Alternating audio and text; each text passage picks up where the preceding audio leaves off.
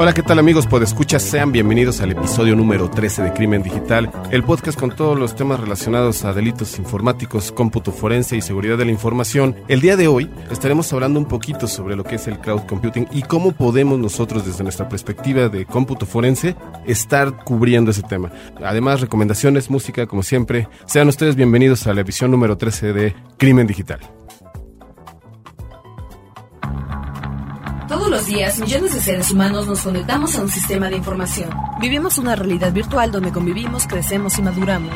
Enviamos y recibimos datos a través de una red donde nadie se conoce. Solo vemos imágenes y reflejos, no juzgamos, solo intercambiamos. Es mejor estar informado, no hay pretextos. Crimen Digital, el podcast con todo lo relacionado al cómputo forense, seguridad en Internet y las últimas tendencias nacionales y mundiales del cibercrimen conducido por Andrés Velázquez y Mario Jubera.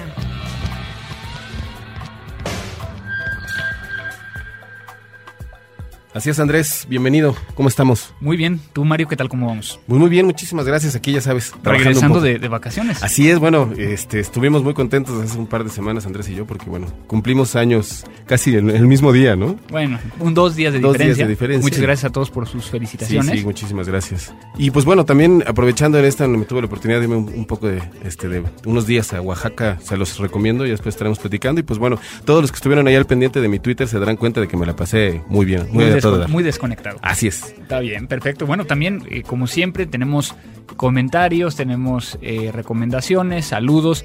Yo en particular quiero llegar a agradecer a Eduardo Sánchez que me está spameando con varias preguntas. ya llevo por lo menos más de cinco correos electrónicos. Está bien, digo, a final de Sí, cuentas claro. es una forma en que, en que podemos llegar a ayudarles a ustedes. Eh, algunos temas que él está comentando creo que los voy a traer a la mesa. Sí, claro. Eh, ya aquí los vamos a, a anotar. Eh, y otros, pues, obviamente, le voy a contestar directamente a él. Nada más tantita paciencia, eh, debido a que también he tenido otros compromisos y pues obviamente poco a poco, ¿no? Y sobre todo que les agradecemos mucho, ¿no? Cada vez este, esta, esta familia crece día con día y lo más interesante es que, bueno, no han dejado de, de, de contactarnos y de hacer sus preguntas y comentarios. Eh, de alguna manera también este, la gran mayoría son porras, las, las cuales les agradecemos muchísimo y pues bueno, nos, este, nos ayudan y nos motivan a seguir adelante con esto. Andrés, traías algunos ya en específico, ¿no? Bueno, eh, este de Eduardo Sánchez, digo, recordarles a todos cómo nos pueden llegar a contactar, que es eh, contacto arroba crimendigital.com, el correo electrónico. También pueden llegar a poner post directamente en el blog, En el de, blog. de la página crimendigital.com. Recuerden también que pueden llegar a contactarnos vía Twitter. Crimen Digital ya tiene su propio Twitter, que es arroba crimen digital. Es. El, el Twitter tuyo, que es... Que es Jubera. Este, Ya sabemos cómo, cómo se escribe, en mi caso es cibercrimen. Y también tenemos el famoso buzón de voz, que hoy, Hoy.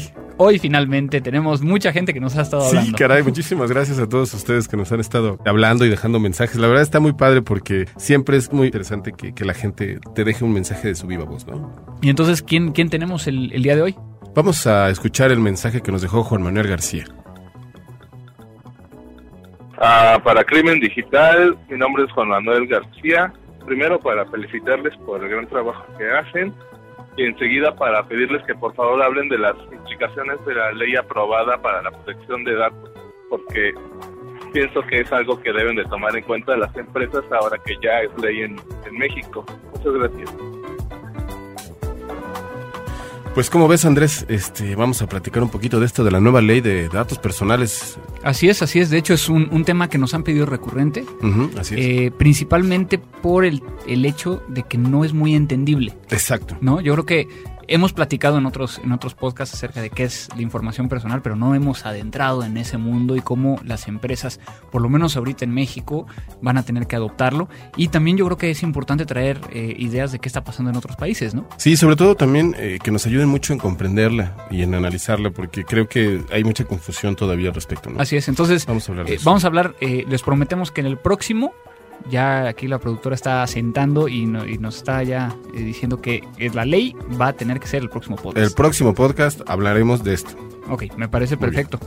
Oye, y también, también este, por cierto, eh, a ver, vamos a platicarles un poquito más de cómo va a estar Campus Party, ¿no? Así es, digo, a final de cuentas creo que, que muchos de ustedes conocen qué es el Campus Party y vamos a estar ahí y vamos a hacer algo que nunca antes habíamos hecho en este, en este podcast. Ya saben, como siempre, innovando para ustedes, que yo puedo escuchar. Pues sí, vamos a llevarnos a toda la producción, eh, cargadores, este, maquillistas. 30 eh, toneladas de equipo. Sí, para grabar eh, el podcast directamente desde Campus Party el viernes 13 de agosto. Así es, vamos a estar en punto de las 11 de la mañana. Sí, y ahí va a ser una situación diferente porque no nada más vamos a grabarlo ahí para después subirlo al, sitio el, lunes siguiente, sino que vamos a estar por primera vez en streaming totalmente en vivo con video. Sí, la verdad es que está muy, está muy interesante, sobre todo porque, bueno, gracias a las herramientas tecnológicas que nos ayuda aquí Frecuencia Cero, hemos tenido la oportunidad de siempre buscar la manera de innovar y pues bueno, eh, Campus Party vamos a, llevar, vamos a llegar con todo. Así es, entonces recuerden Campus Party México, el viernes 13 de agosto a las 11 de la mañana vamos a estar haciendo el streaming, los esperamos ahí, vamos a estar eh, hablando de diferentes eh, tópicos, vamos a tener invitados eh, y al final del día yo creo que nos vamos a quedar un, rato ahí. Claro, y aparte también recordarles que el 14 tú tienes una plática, ¿no? Yo tengo que dar una conferencia el día 14 eh, por la mañana y luego a mediodía voy a estar en una mesa redonda hablando de hackeo ético. por lo tanto, pues yo voy a estar yendo y estando ahí un muy buen rato, entonces si, si quieren llegar a, a contactarme, platicar un poquito o alguna pregunta, pues con mucho gusto ahí vamos a estar. Claro, ahí vamos a estar, con mucho gusto lo nuevo.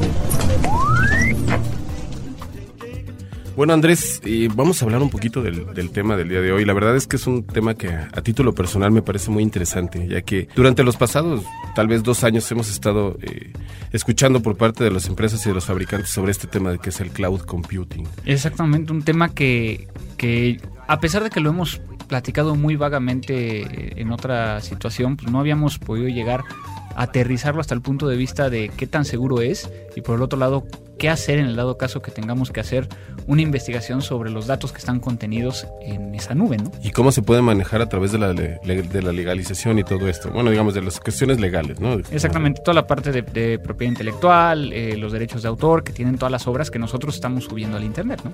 Oye, entonces, bueno, vamos a platicar así.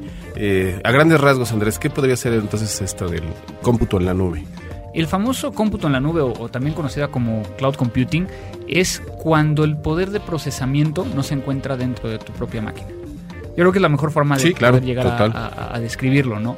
El hecho, por ejemplo, cuando tú tienes eh, un, desde tan simple como tu correo hosteado o almacenado en Gmail, Hotmail, Yahoo o cualquiera de los clientes, pues a final de cuentas tu información no la tienes tú sino que está en los servidores de, de, estas empresas hoy en día, ¿no? Y todo me lleva desde el punto de vista que pues, muchos de nosotros tenemos esos, esos tipos de servicios de alguna u otra manera.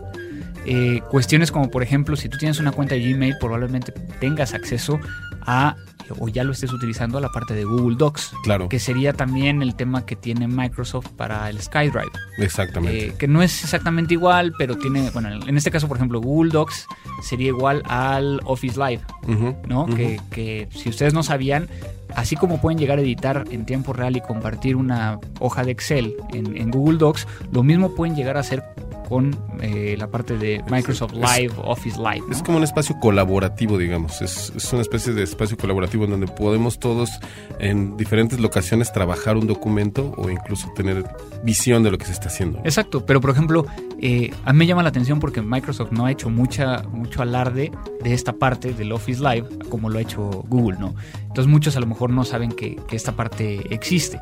Como el caso, por ejemplo, de SkyDrive que platicábamos el otro día, que ustedes tienen un disco duro para almacenar un par de, gigas, por ejemplo. Sí, es, creo que son aproximadamente 2 gigas. Son 2 gigas, creo. Sí, eso sí no me acuerdo exactamente. Según yo eran 25, ¿no? ¿5? Bueno, es que nos estamos peleando aquí con la producción. Ya tenemos como 4 o Pero bueno, les investigamos y lo ponemos en... Mientras, eh, mientras En realidad, yo creo que lo más interesante de este tema de, de, la, de la nube es... Eh, el cómputo siempre se ha eh, comporta, bueno, siempre ha trabajado en este esquema. Sin embargo, ahorita se está llevando a una nueva etapa que podría ser la utilización dentro de las empresas y los grandes corporativos. Yo creo que tendríamos que hablar primero del tema de que las computadoras iniciaron siendo distribuidas. Exactamente. Es decir, que teníamos diferentes máquinas donde se iban llegando a cabo los procesos, ¿no? Entonces tenías desde las terminales tontas, pasando por eh, el tema donde ya eh, encontramos la, computadora personal como la, tenemos hoy en día, pero hoy ya vemos todo está tratando de tender hacia el tema de que yo no tenga incluso ni siquiera un sistema operativo en mi máquina. Exactamente. Sino que pueda llegar a encender mi máquina, conectarme a internet, baja el sistema operativo, lo carga, baja las aplicaciones que necesito y me las van a cobrar por el tiempo que las, las esté ocupando, ¿no? Eh, que son los, los famosos servicios bajo demanda. Exactamente. Eh, situación que, que obviamente también es, es algo que tiene que ver con la nube. Ok, pero entonces, ¿por qué le llamamos la nube? Muchas veces se le habla la nube al tema del Internet. ¿Cómo los técnicos, cómo los ingenieros representamos normalmente el Internet? Como una nube. ¿Por qué? Porque no sabemos qué hay adentro. Sí, exacto. Es un cúmulo de tal vez de información que está arriba en algún lugar, ¿no? Exactamente, porque imagínate, digo, si lo vemos al, al día de hoy, pues a lo mejor yo tengo una red y en esa red lo que hago es conectar eh, mi computadora a un gateway, el gateway al router, el router al firewall, a lo mejor del firewall a otro router, o como quieras llegar a verlo, ¿no? Esa parte sí la controlo y sé qué hay. Pero ¿cómo sé cómo viaja mi información de un punto a otro? Por eso es mucho más fácil ponerle una nubecita. Claro. Entonces, así es como, como se creó el término de, de la nube, ¿no? Ahora, cuando nosotros estamos hablando de, de este cómputo en la nube, tendríamos que hablar del tema que está muy ligado a, a lo que nosotros hacemos, que es, a ver Mario, ¿cuántas veces has firmado tú un contrato electrónico? No, yo digo, por lo menos en todas las aplicaciones que utilizamos, eh, siempre viene un, un contrato electrónico. Exactamente. Te quería agarrar de curva de embajada, pero no pude. No, No, pude. lo que pasa es, como ya he convivido mucho tiempo contigo, ya, ya sé de qué estamos hablando. Estamos hablando de la maringola esa que nadie lee. Que es el típico acepto, yes, Es- yes, yes. Exactamente. Esa parte es básica. Claro. Por ejemplo, ¿cuántos de ustedes han leído ese contrato o esos términos de servicio de Google o de Hotmail? Yo creo que muy pocos de ustedes. Y lo que viene ahí es donde se especifica de quién es la información, qué pueden hacer con esa información y hacia dónde pueden ir. Sí, y sobre todo también que, que en el caso específico de las empresas, a veces este tipo de servicios hosteados o como decíamos bajo servicios, este, estos temas, en realidad muchas veces lo que sucede es que las mismas empresas tampoco saben. Y cuando tienen un problema o cuando tienen un servidor que se les cayó o algo así, eh, no saben a cómo, a quién acudir y sobre todo responsabilizar a la persona o a la entidad adecuada. Y acabas de tocar temas muy importantes. ¿Por qué? Uno, ¿de quién es la cuenta si es gratis? O sea, por ejemplo, vamos a, a ponerlo ahorita en el Hotmail. Y, y que yo creo que esa es la más, la más fácil. Señoras y señores, o este es un eh, aviso especial. Son 25 gigas que tienes en tu SkyDrive. Acabo de entrar, Son confirmo 25. 25 gigas. Entonces, Yo sí Una- lo uso, que es lo peor. pero pónganse, pónganse a ver. Y, y es algo que también tiene que ver un- o tiene una implicación forense. Tengo 25 gigas en la nube. ¿Qué podría hacer un pedófilo con 25 gigas en una nube? Sí, ¿no? ¿No? O sea, voy a regresar al punto donde estaba, ¿no? El tema de, tengo Hotmail. ¿De quién es la información que está ahí? ¿De quién, eh, ¿De quién es la cuenta? Considerando que yo no estoy pagando un bien por ella. En muchos de los países de América Latina, si tú estás pagando, ¿sí? Le estás eh, retribuyendo un servicio a alguien, pues obviamente es mucho más fácil llegar a decir, ah, pues es que yo le pagué porque hiciera esto, porque me almacenara esto, pero yo sigo teniendo la propiedad, pero entonces me lo es mío, ¿no? ¿Qué pasa si yo tengo una cuenta de Hotmail? Donde a lo mejor, imaginemos, ¿no? Yo do- doy conciertos, ¿no? De música. Bueno, los famosos Mefistos Los ahí, famosísimos. Los famosísimos Mefistos. Internacionalmente famosos. Este, donde, donde Mario Donde yo es toco la batería. es la batería, es, es el baterista. Eh, imaginen que sacas una cuenta de, Hotmail o de Gmail y resulta ser que te la hackean. Y tú ahí tienes, o es tu manera de llegar a comunicarte con todo el mundo que te pide un, concierto y intercambias contratos y, demás. ¿A quién le reclamas? Bueno, eh, en primera instancia, eh, a mí lo que me lo que me quedaría sería a- ver las opciones de, digamos en este caso, las propiedades de, de Hotmail y tratar de contactarlos para ver si podría, por lo menos, eh, recuperar o más bien que me certificaran si esa información va a estar protegida.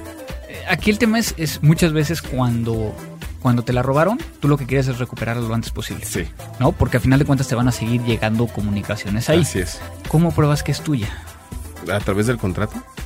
Pero ¿cuál contrato? Sin, ¿Y qué tal si no pusiste los datos correctos? Claro, o que utilizaste un alias.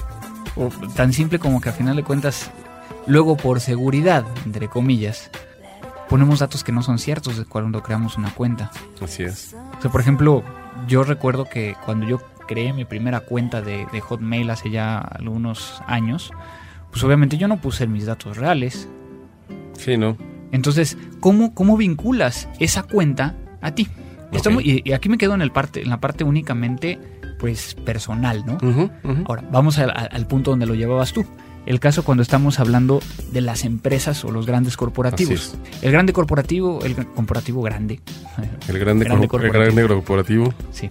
El corporativo, hoy en día, lo que hace, o, o las empresitas, vamos a hablar de una empresa, pues existe esta, esta solución o esta posibilidad de llegar a tener Gmail, de manera que tengas ahí todo tu correo electrónico con tu propio dominio. Sí, exactamente. ¿No? Sí, sí, sí, lo he y que visto. también tienes Google Docs y tienes Gtalk, Gtalk, y- tienes todos los servicios, el- el- la cuestión de los Go sites. meeting, ¿no? También. No, GoToMeeting todavía no lo tiene, pero la parte de, de- de sites.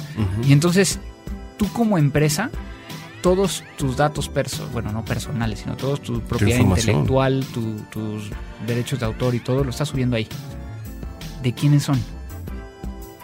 Kenchon, como dicen por ahí. De no, ahí sí no sabría decirte. Y porque muchas veces no leemos. Sí, exacto. Y entonces lo voy a poner desde el punto de vista como realmente sucede en la organización. Llega el güey de sistemas, le dice, jefe, ya nos vamos a ahorrar el hosting. Exacto. Y entonces no le va a costar absolutamente nada. Y entonces, ¿qué va a decir el jefe? Va. Perfecto, va. En vez de contratar aquí a los de Interplanet, nos vamos a salir de Interplanet y lo vamos a poner en, en Gmail porque nos va a salir gratis. Pero eso es una muy mala idea, porque Y aquí es donde viene el comercial. No, este, no, aquí el tema es que a final de cuentas, pues sí, tú eres dueño del dominio a lo mejor. Pero la información, ¿dónde está? Está contenida en los servidores de la empresa que te está dando el hosting. Vamos a poner que en este caso es Google. Google. ¿Dónde está el servidor de Google? Ni la más remota idea. ¿Sabías que Google tiene múltiples servidores en múltiples partes del mundo y se están replicando la información entre ellos todo el tiempo para que tú accedas al más cercano y al que mejor servicio te puede dar en ese momento? Sí, no, eh, pues, o sea, me lo imaginaba. Sin embargo, lo que sucede aquí es que, o sea, ya la información viaja tan rápido que no existe una manera de ubicarla, ¿no? De decir dónde está. Acabas de tocar un, un punto primordial, que es dónde está mi información y cuántas copias tienen. Pues si se está replicando todo el tiempo, me imagino que pueden llegar a ser hasta infinitas, ¿no? Puede llegar a haber bastantes copias de, nuestro, de nuestra información que están botadas en diferentes servidores alrededor del mundo. Entonces, yo creo que aquí y, y un punto muy importante es, hay que leer lo, lo que nos están ofreciendo. Exactamente. Como, como un pequeño reflexión, para aquellos que, que utilizan el Gmail, han visto que cuando reciben un mail, teniendo el, el- el Gmail corporativo o el Gmail normal, de su lado derecho van a aparecer mensajes Relacionado. relacionados con el texto que está dentro del correo, ¿no? Sí, sí. Eso no, no, no significa que están leyendo el correo. Tienen que leerlo para saber qué nos van a ofrecer. Ya es el, el famosísimo privacidad, ¿no? Ya empezamos con el tema de entonces, ¿dónde está mi privacidad? Pero ¿qué te parece si ahorita vamos mejor a un corte y regresamos con el tema de la privacidad y vemos Parece más bien las aplicaciones, ¿no? Vamos. Órale. ¿Sabías que? Es posible recuperar información borrada de un teléfono celular, ya que la memoria se comporta como un disco duro de una computadora. Bueno, Andrés, vamos a, a regresar de nueva cuenta al tema este de la nube.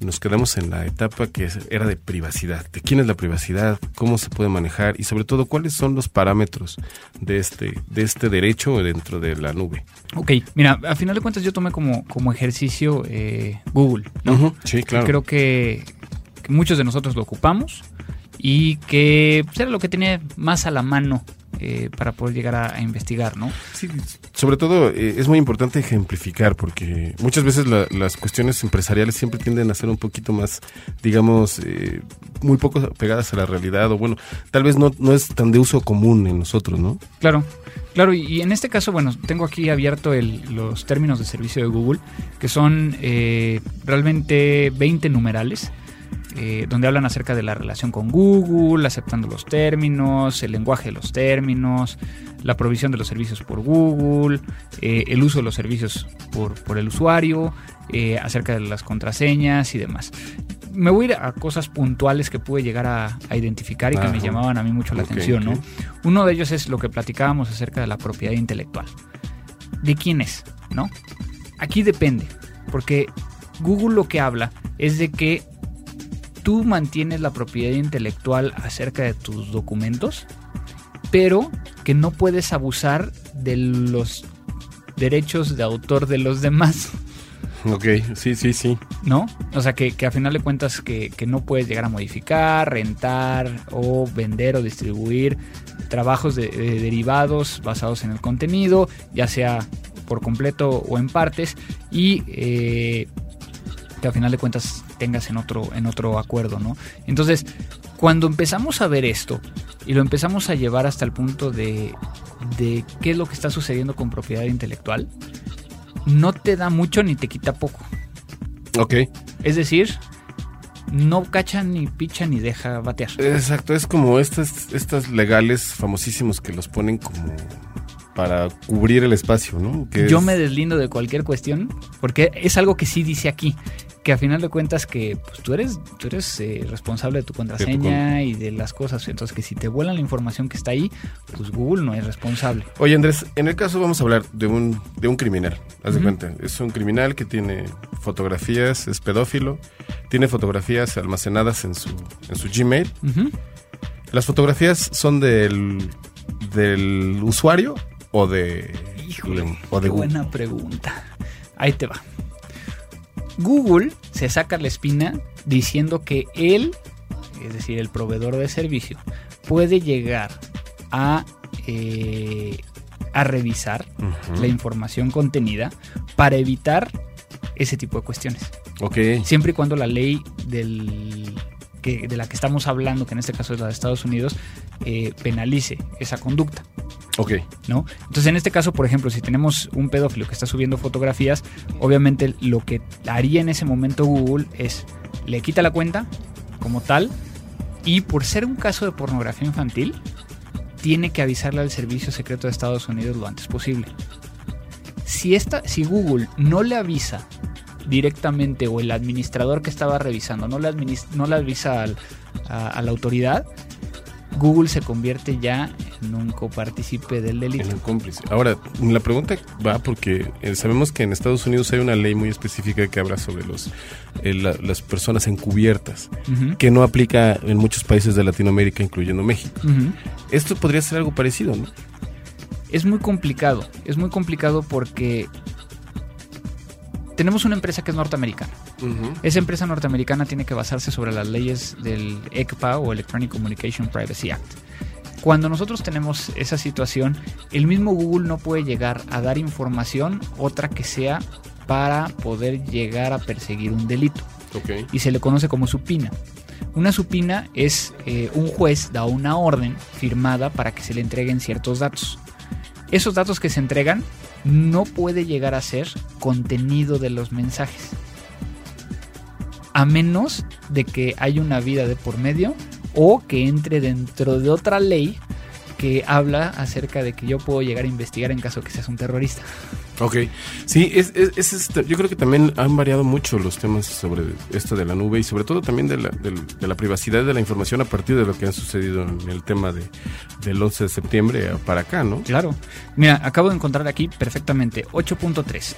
Google se reserva el derecho, pero no tiene la obligación de revisar, de marcar, de filtrar, modificar, reusar o remover cualquier contenido de cualquier servicio de Google. Sí, pues en este caso lo estamos viendo exactamente. O sea, la privacidad de que nosotros creemos o exigimos a la empresa, este, por ley no, no lo están llevando a cabo, ¿no? Así es, así es. Porque aparte, aquí llevémoslo desde el punto de vista de que del buscador. Sí. Si a ti te aparece pornografía, como tal, Google se está deslindando de cualquier responsabilidad porque tú no pusiste el filtro de ahí de no me muestres o el search search, ¿no? Entonces, ¿por qué tú no lo pusiste? Porque alguien podría llegar a demandar a Google, oye, me está mostrando pornografía, ¿no? Entonces, es, es algo muy interesante y que si hay algún abogado que nos esté escuchando, denle una revisada. Vean cómo, cómo se van por un lado y por otro de tal manera que lo único que están buscando es que no haya una responsabilidad directa. ¿De acuerdo? Sí, y, y esto lo podemos eh, incluso trasladar a, a un ambiente empresarial en donde una base de datos que tú seguramente contratas con una persona que, con un este con un proveedor de servicios, pero que igual y la base de datos está en Finlandia o en Filipinas, este y el momento que tienes un hackeo probablemente ya no es tan fácil, ya no es tan fácil, ¿no? Se vuelve muy complejo. Y lo hemos platicado en otras ocasiones, ¿no? ¿Qué pasa es. cuando un hacker brasileño vulnera un servidor en México de una empresa norteamericana? Tenemos el maleante de un lado, tenemos el equipo en otro y tenemos que, que la información, por ejemplo, tan simple como, como este caso. El brasileño, pues está ahí en su país, eh, con sus caipiriñas y demás. El servidor está aquí en México, pero la información de quién es, de una empresa norteamericana. Sí. Entonces, pues ¿de dónde empiezas? ¿no? Sí, no. Entonces es muy complicado el, el poder llegar a verlo. En este caso, si lo volvemos a regresar a, a- a este tema, si a mí me roban información de Google o yo quiero llegar a investigar a alguien que hizo algo por medio de Google, ¿a quién tengo que pedírselo? Imagínate que tú me, Sí. me amenazas aquí en México y viene en español y la dirección IP viene de México, o sea, dentro de las cabeceras del, de internet del correo y demás. Pues obviamente yo sé que es de México, pero tengo que pedirle la autorización a quién para que me dé más información. A la empresa, A la empresa, a la que es- en este caso sería Google, ¿no? Pero Google está en Estados Unidos y Google Claro. tiene que cumplir con el ECPA. Y al cumplir con el ECPA necesita una supina para, para dar información. Y lo único que va a poder llegar a dar es probablemente los datos de que, con que se dieron de alta para la cuenta, que el 90% van a ser falsos. La IP desde donde se dieron de alta. Y eh, en este caso a lo mejor las últimas IPs de donde se estuvo conectando. Que en realidad al final es, eh, es algo tan complejo como tratar de encontrar una aguja en un pajar, ¿no? Sí, no, porque hay ciertos elementos, ¿no? Si lo hacemos por un, por un método tradicional, que estaríamos hablando de un tratado de cooperación eh, mutuo entre países, tiene que pasar por la Secretaría de Relaciones Exteriores, pasar 6, 7 meses para que llegue a Google, para que nos re- regrese y entonces otros 6, 7 meses. Entonces muchas veces no se puede. Entonces hay otras formas que obviamente no queremos llegar a, a- a platicar porque pues, obviamente estaríamos dando las recetas eh, y también para que se cuidaran los, los delincuentes, pero también puede llegar a pasar. Aquí yo creo que tenemos que brincar entonces al, al- al tópico clave de, de este podcast, que es, bueno, yo ya sé que hay información arriba en la nube y tengo que generar una imagen forense. Está cañón. Porque si te pones a ver es, imagínate que tú tienes en tu SkyDrive, como nos platicabas, tienes tu información almacenada dentro de, del SkyDrive, Del SkyDrive. ¿no?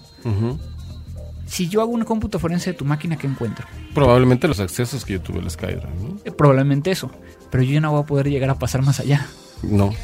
Entonces, pues tengo que ver la manera en que pueda llegar a acceder. Y aquí el tema es de que a lo mejor encuentro la contraseña de tu SkyDrive dentro de tu máquina. Ok. ¿Puedo entrar? No. Según yo, no. Sería ya otro delito, ¿no? Sería un delito. Necesito una orden judicial para poder llegar a entrar al SkyDrive para sacarle una imagen forense al SkyDrive, solo si lo monto como mapeado. ¿no? Técnicamente sí puedes llegar a hacer una imagen. Técnicamente forense. puedes hacer en el número de cosas, ¿no?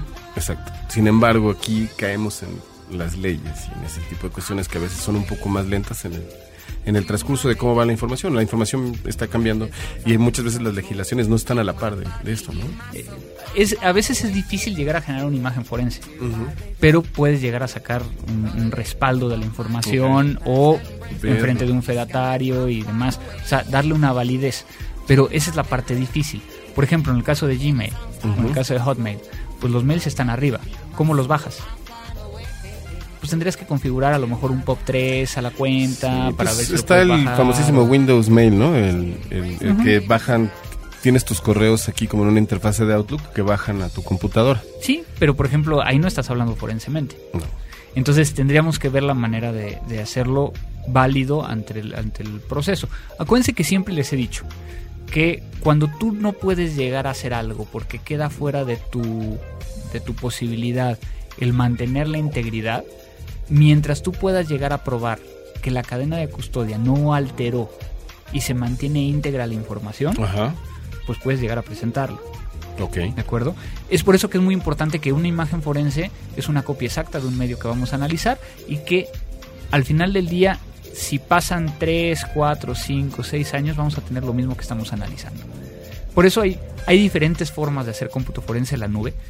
Son muy difíciles muchos de ellos. Eh, por ejemplo, Eh, si hablamos de, no sé, otro, otro servicio de, de cómputo, ¿qué pasa si lo hacemos en Google Docs? Ajá, ¿no? ujú. O sea, que es completamente diferente y entonces tienes ahí el archivo. Pues no puedes llegar a mapear y ver el disco como si fuera un disco duro y No. generar una imagen forense, ¿no? Entonces, ¿cómo generarías una imagen forense de eso? ¿Cómo le darías validez? Ese es un tema que también hace que muchas personas dentro del área forense pensemos el tema de cloud computing como el nuevo reto. Yo, yo creo que acabas de llegar al punto importante, a la conclusión de todo esto. Los áreas de sistemas ahorita actualmente están en la preocupación de decir, es que lo voy a tener que hacer. Es como la siguiente, es el siguiente paso tal vez del cómputo. Eh, Los grandes eh, centros de datos van a empezar a migrar a este tipo de aplicaciones y, y lo más importante es que nos estamos dando cuenta de que ni las leyes, ni las infraestructuras, incluso ni siquiera los países estamos, estamos preparados para llevarlo eso. ¿no? Hay que ponerlo desde el punto de vista tan simple como tienes 25 gigas fuera de tu máquina. Tienes Y de una cuenta, porque puedes tener, cuenta, puedes claro. hacer 20 cuentas. O claro, ¿de dónde voy a sacar yo 25 gigas por cada cuenta que tengas más la de tu disco duro? sea, no, O sea, si luego eh, muchas veces tenemos problemas porque no traemos discos duros eh, en, los- en las autoridades en- de diferentes partes de, de América, de que no tenemos para poder llegar a guardar, no sé, 150 gigas o 80 gigas de un disco duro. Se y tenemos, o sea, empezamos a tener el hecho de que pues puedes llegar a comprar un disco duro en internet, o sea, no me refiero, o sea, el espacio, Es ¿no? El disco virtual, ¿no? El- los virtuales. Y ahí puedes llegar a tener, no sé, ¿qué te gusta? ¿500 gigas? Y está O- en la nube. O incluso también los servicios como Mediafire, RapidShare, que son para traspasar los, los documentos y que incluso yo me he dado cuenta de que esos, esos servicios son utilizados todo el tiempo para hostear eh, productos pirata. Claro. software, música, y por lo general son esas direcciones. Y a pesar de que las empresas los, los extraen, pero no pueden ir contra la persona que lo subió. Eh, hay diferentes formas. Y yo creo que lo, el, el tema es, o sea, sí nos ha tocado, o sea, nosotros hemos estado eh, ya en una investigación donde sí se pudo llegar a, a la persona que sube la información, pero volvemos al punto, ¿no? Eh, muchas veces la ley no te permite llegar a ir en contra de quien lo hizo. O a lo mejor no está tipificado exactamente así y entonces se complica porque el medio probatorio no es, no es exacto y no es como podría llegar a serlo, ¿no? Entonces, hablando del, del tema de preservación, porque es lo que estamos hablando, preservación, en, la Preservación, nube, en la nube, el tema del tamaño de los discos y el tema de la legislación donde está contenido la información puede llegar a ser un elemento clave. Tomando en Sí, cuenta claro. que la información, a lo mejor la empresa Google está en Estados Unidos, pero el servidor más cercano puede estar en la India. Y la verdad es que eso al final no, o sea, son, son progresos que se están viendo en donde cada vez se hace una, como dicen la famosísima aldea global, ¿no? Pero en este caso yo creo que la nube es ese reflejo, ¿no? Mira, la nube es el reflejo de, de compartir información. eh, yo creo que es la base más pura de lo que quería hacer el Internet. Ujú. Eh, la- el compartir, el unir ideas, el poder llegar a colaborar. Sí. Pero el problema es de que, como en muchas otras cosas en el área de tecnología, no contamos desde el punto de vista eh, legal ni del punto de vista de seguridad con los elementos necesarios para poder llegar a protegerlo. Pues ande usted. Aquí estamos viendo la realidad de la nube en, en- en- en un tema muy específico que es el cómputo forense. Analícenlo y realmente escríbanos. Sí, Este, sí, sí. Ahora sí escríbanos, la verdad es está muy, muy interesante. sencillo, es muy sencillo. Antes de darle clic en aceptar, léanlo. Y punto número dos, decidan si van a arriesgar el dejar la información en las manos de alguien más. Así es. Hola, el mensaje que dirijo es para el programa Crimen Digital. Mi nombre es Gabriela Vendaño. Eh, bueno, hola Andrés, Mario. Eh, mi nombre es Gabriela Vendaño, Gabo Vende en Twitter. Eh, les marco para felicitarlos por su excelente podcast. Me gusta mucho, eh, ya que pienso que el contenido que manejan es muy interesante, actual y sobre todo digerible para por escuchas expertos o no en la materia. La parte que han manejado de, las entrevistas me parece muy eh, buena, ya que siempre es recomendable tener la, la opinión de diferentes expertos en, en la materia, ¿no? O en el tema. Y para complementar, yo creo que el programa eh, sería excelente que de vez en cuando tuvieran algunos pues escuchas eh, para debatir eh, como invitados, ¿no? Para debatir algún tema en específico. Bueno, eh, Todos los días, millones de seres humanos nos conectamos a un sistema de información. Vivimos una realidad virtual donde convivimos, crecemos y maduramos. Enviamos y recibimos datos a través de una red donde nadie se conoce. Solo vemos imágenes y reflejos. Recomendaciones. No juzgamos, solo intercambiamos. Es mejor estar informado. No hay hoy les traigo una recomendación Crimen Digital, el podcast con todo lo relacionado al cómputo forense, Eh, seguridad en Internet y las últimas Guase. tendencias Guase. nacionales y mundiales del cibercrimen. Es una aplicación Conducido por Andrés Velázquez y Mario Jubera. iPhone, Android, Windows Mobile, Symbian y ya incluso existe para, para la BlackBerry, que es donde la traigo yo. Y lo que te permite llegar a hacer es, estamos acostumbrados a utilizar el GPS. Totalmente. De tal manera que entonces algo que nos falta en el GPS, por lo menos en América Latina, es el tráfico. En Estados Unidos sí puedes llegar a conectar una antena, la cual está recibiendo eh, información. Información. sobre el tráfico y te dice, pues no te vayas por esta ruta, sino vete por otra. Lo que hace el WASE es que va a ir recopilando información de tu velocidad cuando vas por las calles. De tal manera que si, por ejemplo, tú y yo traemos eh, el- la aplicación instalada y la traemos corriendo en nuestro teléfono, si tú vas adelante de mí y vamos a la misma velocidad, confirma que hay un problema ahí. Ok. De tal manera que entonces avisa que en ese pedazo de, de ruta van a n número de, de kilómetros por hora. Lo cual permite a que alguien que venga atrás pueda Ya llegar sé. a decidir y decir, sabes que aquí adelante, cuidado porque entonces están eh, ahí atrapados y hay mucho tráfico o trancón, como le digan en cada uno de los países, y va a ser muy difícil pasar. Oye, está buenísimo. La otra es de que también puedes llegar a, digamos que yo paso aquí afuera de, de frecuencia cero y veo que hay un accidente o veo que hay eh, a lo mejor un árbol caído o algo, puedo llegar a marcarlo de tal manera que le aviso a los demás que están utilizando WASE que tengan mucho cuidado al pasar por ahí porque a lo mejor en poco tiempo ya no van a poder pasar. Órale. Muy, Entonces, muy interesante. Está muy interesante. Digamos que yo lo, el único problema que le veo es, uno, consume pila, consume Mucho. batería. Sí, porque o sea, está todo el tiempo. Pero aquí, por ejemplo, lo que tienes que hacer es de que si estás en el coche, pues que lo conectes al, al, al cenicero. ¿no? Sanizar. Entonces, eh, eso es por un lado. Y la otra es, no está todavía segmentado los países de México, digo, los países de América De América. por cada uno. Es decir, que por ejemplo ahorita, el otro día estaba yo este, dando la vuelta y pues me sale una alerta de que en Ecuador o en quién sabe dónde había habido un choque. o algo Cuidado, así. cuidado. Entonces, digo, obviamente no, no me sirvió ese en particular, pero sí ya me pasó de que, de que un grupo de personas habían pasado por el lugar por donde yo había, iba a pasar y obviamente me alertó y tomé una ruta alterna, ¿no? Oye, y en el caso específico de los usuarios que están utilizando esta aplicación, porque bueno, se, se eh, digamos que se enriquece a través de la labor de los de, De los, los diferentes usuarios. usuarios. ¿Cómo están en Latinoamérica ahorita? Pues mira, en México sí llega a ver, eh, digo, te digo que sí he podido llegar a, a ver los beneficios como tal. A mí me gustaría que hubiera más, obviamente, Claro. para que entonces pudiéramos llegar a, a- a ver que realmente está Claro. eh, emergiendo. Se me hace algo muy interesante, es gratis, o sea que es un punto muy, muy importante. Se me hace algo muy interesante, pero yo creo que sí necesitamos más gente para, para probarlo y para que veamos. Sí, y sobre todo también dejar de utilizar el Twitter para hacer las alertas viales y podemos utilizarlo y cambiar a este tipo de herramienta, ¿no? Que ¿Sabes qué está padre? Que, que a final de cuentas tú estás viendo el mapa y Ujú. estás viendo las calles. Y entonces, cuando la calle adelante de ti se pone amarilla o se pone roja, significa que ahí hay un problema. Entonces ya por lo menos te desvías. ah, está muy bueno. Entonces, creo que es algo que, que vale la pena. Eh, yo creo que quienes desarrollan este, esta aplicación, al darse cuenta que hay más mexicanos o más latinoamericanos, empiecen a segmentarlo para que sepa el GPS cuáles son las rutas que únicamente tendría que, que evaluar. ¿no? Oye, pues precisamente hablando de esto, este queremos agradecerles a todos ustedes.